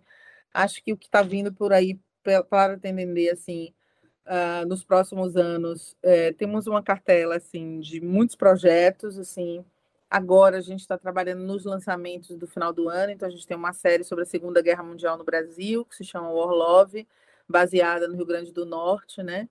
E onde foi sede do Trampolim da Vitória. A gente quer contar essa história novamente pelo olhar das pessoas que viveram essa base americana, mas um olhar diferente, não um olhar do americano, não um olhar dos que vieram, mas dos que estavam aqui. Uhum. Nós também temos uma série que vai estrear, que é o BR21, que é uma série que fala sobre é, quais são os grandes desafios para, o desafios para o século XXI na economia brasileira. São 13 episódios discutindo desde transporte, logística, aviação, enfim, diversos temas em cinco regiões do Brasil. São 13 episódios. Aí a gente tem aí uma delícia de série que se chama Barabadá, que é uma série construída, é um sitcom construído por uma disputa de uma herança, é uma comédia muito interessante que vai acontecer também aí no próximo ano. A gente está assim louco por essa estreia, tá trabalhando muito. Temos novamente a série Juninas, né? Um, um, mergulho novamente dentro do universo cultural do celeiro cultural nordestino. A gente vem com a série Juninas, que vai também contar uma disputa entre Pernambuco e Paraíba sobre quem tem o melhor São João do mundo, do universo e das galáxias. Uhum. Nós vamos ter também essa série, que vamos ter no próximo ano, já está confirmada a estreia. E a gente tem Rios, uma nova temporada. A gente acaba de fazer uma temporada na Bacia do, do, Maranhão, foi uma temporada de sucesso, exibida nacionalmente, localmente. Agora a gente vem com Rios nas bacias do Paraná, de Minas Gerais, até a Tríplice Fronteira. Então, também é uma viagem muito importante, entendendo o Brasil, a nossa relação com a água, a nossa relação com a natureza. O ser humano é natureza, nós não somos uma coisa, natureza outra, nós todos somos natureza. Então, a série vai trabalhar sobre isso, trabalhar sobre economia, desenvolvimento também. Eu acho que esses são os lançamentos assim que me ocorrem mais fortemente, né? Eu sei que a cartela é grande, é longa, é porque tem muito trabalho, né? Represado, inclusive pela pandemia, nós estamos sempre assim trabalhando contra o tempo. Tem o Cartas para, que Kate já falou do lançamento, que é o filme, o meu primeiro longa-metragem. Eu convido todo mundo a estar presente nos cinemas no ano que vem, vamos estar por aí. Agradeço muito a vocês, assim, indicar uma série, um filme e um livro. E um livro, isso. Isso. Então, assim, uma, um filme, a gente falou da indicação aqui. Não é um filme brasileiro, mas eu vou abrir essa sessão. Eu sempre indico filmes brasileiros, mas vou abrir essa sessão para a Mulher Rei, porque eu acho que é um momento em que a gente precisa estar nos cinemas para demonstrar o interesse em filmes é, afrocentrados, filme fora de um contexto hollywoodiano a partir de uma visão europeia. Então, eu acho que esse filme ele tem uma contribuição nesse sentido. Então, eu indico a Mulher Rei Vou abrir essa sessão, hein? Sempre indico só filmes brasileiros, mas dessa vez eu vou abrir essa sessão. Ah, como série, eu acho que assim, não vou deixar de indicar outras séries que não é séries da Tendendê, né, que estão sempre aí disponíveis. Assim, nesse momento a gente está em exibição em diversos canais. Seria injusto eu falar de uma série de um dos canais, porque aí a gente vai estaria privilegiando uma das séries, mas assim, fiquem de olho, a gente está com muitas nos streams, né? Pluto, Box Brasil, Amazon, é... Look, Look. estamos na Amazon, Look, é... Play Plus, Box Play, Pluto e Curta. Pronto, estamos agora no Curta. Quero pedir a vocês que estão nos assistindo, nós vamos estar tá aí no Curta, tem um prêmio super importante, o Memórias do Brasil está concorrendo a esse prêmio. Você pode entrar, assistir gratuitamente e votar. Nós temos Lia de Tamaracá, Luiz Melodia, é, Severino Vitalino, Lia Robato, então grandes artistas brasileiros contando suas histórias, e você pode voltar nesses artistas e indicá-los para o prêmio. Então estamos concorrendo a esse prêmio no Curta, e também o Curta está de parabéns, né? Afinal, é uma luta também para manter um canal super brasileiro, independente, né? fornecendo conteúdo de alta qualidade. Então tem também esse lugar onde vocês podem nos ver. Então as séries, eu indico as séries da e em especial Memórias do Brasil, que está concorrendo a esse prêmio. E livro, assim, é difícil para mim, né? Eu vou. Olha só onde eu estou, assim. É o tempo todo, olha a mesa de trabalho da pessoa, assim. Então, assim, eu vou, para não ser injusto também, eu vou ser um pouco aleatório. Eu não estou olhando, vocês estão de prova. Eu vou indicar o Super. livro que. Olha só, eu não olhei, tá? Para não dizer que eu, eu, que eu fiz uma indicação de um livro. Eu vou indicar Elisa Lucinda, né? Não está espelhado. Eu estou aqui com esse livro que eu amo, que é a cabeceira do meu filme que é o Vozes Guardadas, né? que é uma antologia da Elisa Lucina, uma grande escritora brasileira, que além de poesia também é, tem um livro muito legal, que é, é Ela Me Leva para Passear, não, como é que é, Kate, o nome do último livro da Elisa? Me Leva para Passear. Ela Me Leva para Passear, então, Quem Me Leva para Passear, que é um livro fantástico, está na segunda, na segunda edição, também indico esse livro. Hoje também fiquei sabendo que a editora Fósforo, né, o Prêmio Nobel de Literatura, veio para uma das, das escritoras que a editora Fósforo lançou também. Eu acho que quero aqui premiar, parabenizar esse prêmio também. Então, assim, que é uma editora brasileira, né? Então, assim, parabéns também para Rita Mata e aí toda a equipe da Fósforo. Então, assim, agradecer a vocês muito por esse espaço, um espaço democrático, onde a gente conversou tudo o que queria, e dizer que a gente está aqui nosso, nossas redes sociais estão abertas, vocês podem mandar recados, pedir contatos, mandar seu projeto, marcar outros encontros e estamos sempre disponíveis. E muito obrigado, uma boa noite, um bom dia, boa tarde, já que esse material vai ficar para audição a seguir a vocês. E lembrem-se, né? Viver, trabalhar é sempre um ato de resistência e ser feliz também.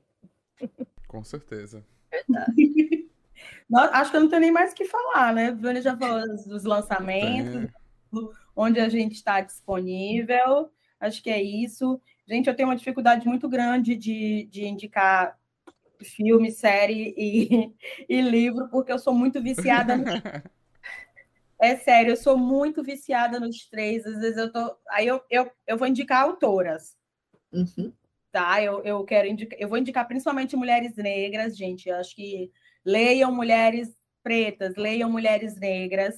Uh, eu vou indicar principalmente as nossas três escritoras que eu amo, que está no Cartas Para, que é a Elisa Lucinda, a Raquel Lima e a Paulina Chiziane, que adoro. Leiam as três, assim, são incríveis. Essas, essas três escritoras são maravilhosas, é, escritoras de língua portuguesa. Mas aí eu quero falar de outras também. Leiam Carla Madeira, Chimamanda, Chimamanda, incrível. Marise Condé, que é, que é uma cubana, Djamila Ribeiro, Conceição Evaristo. Gente, tem muitas mulheres incríveis escrevendo, então leiam essas mulheres, é, partilhem né, dessa, desse conteúdo que elas escrevem, porque é muito incrível. Série, eu também vou indicar todas as da Tendendei, principalmente do Memórias, porque o Memórias é uma das minhas séries preferidas, assim, acho que vocês vão gostar, assim, é um formato super bacana, e tem pessoas que, é o que eu falei antes, eu acho que a gente precisa muito conhecer e, sabe, aproveitar essas pessoas, aproveitar o talento dessas pessoas, o máximo que a gente puder, assim, aproveitar, sabe, reverenciar, Lia, as Lias, né, Lia de Tamaracá, Lia Roubato, todas essas mulheres e homens incríveis, personagens incríveis que estão no Memórias, Vão para o curta, votem para que a gente ganhe esse prêmio, para que o Memórias ganhe esse prêmio. Então, pode assistir as nossas séries no Amazon, Look, Play Plus, Box Play, Pluto e no curta. Eu escrevi aqui uma pesca para me lembrar disso. E, oh, e, e, vocês passando o link para a gente, a gente vai deixar para que todo mundo possa votar no Memórias. Ai, muito bom. Votem lá no Memórias, é um, é uma série incrível, realmente. Eu, eu sou até entender, gente, sou suspeita para falar, mas é incrível mesmo. Tem personagens incríveis da cultura brasileira que eu acho que a gente tem que consumir essas pessoas. Tem essas outras mulheres incríveis escritoras que eu falei, que eu acho que a gente tem que, tem que conhecer. Ah, e tem filme brasileiro, eu queria pedir para todo mundo assistir Marte 1. Marte 1 está aí concorrendo ao Oscar. Vamos assistir ao filme sabe? Está em poucas salas, infelizmente, produção independente, baixo orçamento. Vamos assistir, vamos prestigiar, porque ele está aí, vai concorrer como filme estrangeiro, representar o Brasil como filme estrangeiro. É um filme super bonitinho, super lindo, gente, assistam. Então, acho que a minha indicação de filme é essa, e que eu espero que todo mundo vá assistir para prestigiar, para ver o que é mercado brasileiro, a produção brasileira, concorrendo ao Oscar e sendo valorizada. Então, Vamos assistir isso aí. e obrigada a vocês, foi incrível realmente. É, foi super bacana, assim, porque é um bate-papo, como vocês tinham falado, a gente pode falar de várias coisas aqui, falamos de política, de mercado audiovisual, e de uma coisa que eu estava falando essa semana, tudo é política, viver é política, então não tá, tudo está interligado, qualquer coisa, ai, não, ai, do que, que, que eu me importa, vou ficar brigando por candidato. Não é brigar por candidato, gente, é brigar pela sua sobrevivência, é brigar por emprego, é brigar por educação, por saúde de qualidade, é brigar para que as pessoas estejam conscientes. A gente ouviu hoje uma matéria falando que tem um caso de poliomielite no Brasil já, o vírus, então, assim, uma coisa que, estava erradicada, né? erradicada, a gente tem vacina, tem tudo, por favor, cuidem das suas crianças, cuidem de vocês, viver é política, tudo na sua vida é política, o preço da sua, o preço do mercado é política, da gasolina, do é. transporte, do cinema, da TV, então tudo é política, então vote consciente, é, estude realmente, veja, faça uma comparação, assim, essa coisa de, ai, ele roubou, ai, o outro não roubou. Vamos fazer melhor uma avaliação, assim, pontuar melhor. Acho que não é sobre, sobre quem roubou, quem não roubou, é, é, muito mais sobre o que o seu futuro, sobre o que essas pessoas vão fazer para o seu futuro, vão fazer para o Brasil dos próximos quatro anos. Então, vote consciente, avalie, uh, não coloque esse, o, o antipetismo acima não sei nem se podia falar, né? Antipetismo, essa coisa toda. Mas mas não coloca acima da, da, da segurança e, e, da segurança da gente, da segurança das pessoas com quem você conhece, não coloca acima do futuro das crianças, tem são várias coisas assim, então vamos votar consciente, vamos fazer uma avaliação consciente mesmo e entender que viver é política, tudo é política. Então é isso, obrigada, gente. Foi muito bom estar com vocês. A gente que agradece. E outra coisa, gente. Muitos falam: "Ah, o presidente, o vice-presidente é brincadeira, ele não sabe o que fala. Você tá vendo? A fala dele sobre vacina fez a gente regredir milhões de avanços. O Brasil era o país que mais vacinava. O Brasil era o único país que já tinha erradicado a poli, que tinha erradicado um monte de doença e por uma fala dele e por ele botar um sigilo que eu acho desnecessário também na vacina, dizer que não vai se vacinar. Olha o que mudou, quantas pessoas mudaram. Ele é a nossa porta, ele, é, ele era para ser o nosso porta-voz. Ele era para dar exemplo, a diplomacia, né? Mas você aplaude porque ele é um macaco de circo, ele fica fazendo piada, né? Você está errado. Ele não é um humorista, ele é um presidente. Você deveria questionar. Você deveria. Você deveria brigar por, ele, por isso, não aceitar. Isso é uma democracia. Se você não concorda, você fala. Você não precisa ter medo e se sentir oprimido porque você pensa divergente de A e de B. Aceita que o coleguinha vota nele. A, a gente precisa parar até de ter medo de usar uma camisa vermelha no dia da eleição. A gente precisa perder esse medo. Eu quero agradecer a vocês. Muito obrigado por estar aqui. Foi incrível esse, esse bate-papo. Peço até desculpa, a gente prolongou um pouquinho né, das nossas uma hora. Obrigado, foi incrível conhecer mais um pouco a TNDD.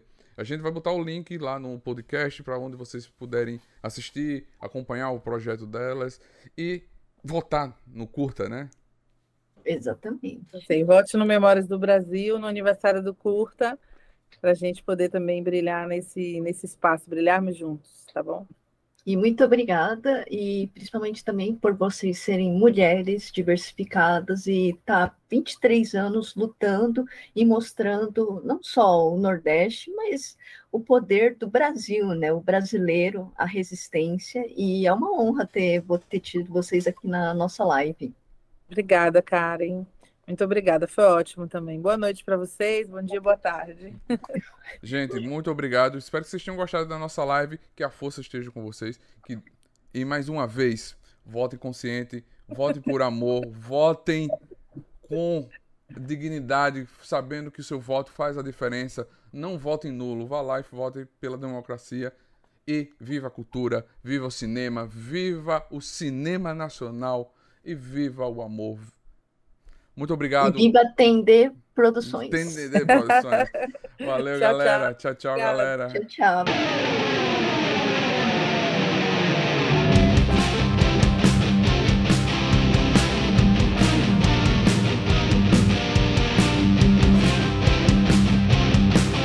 Você acabou de ouvir NTcast, o Nerd Tatuado.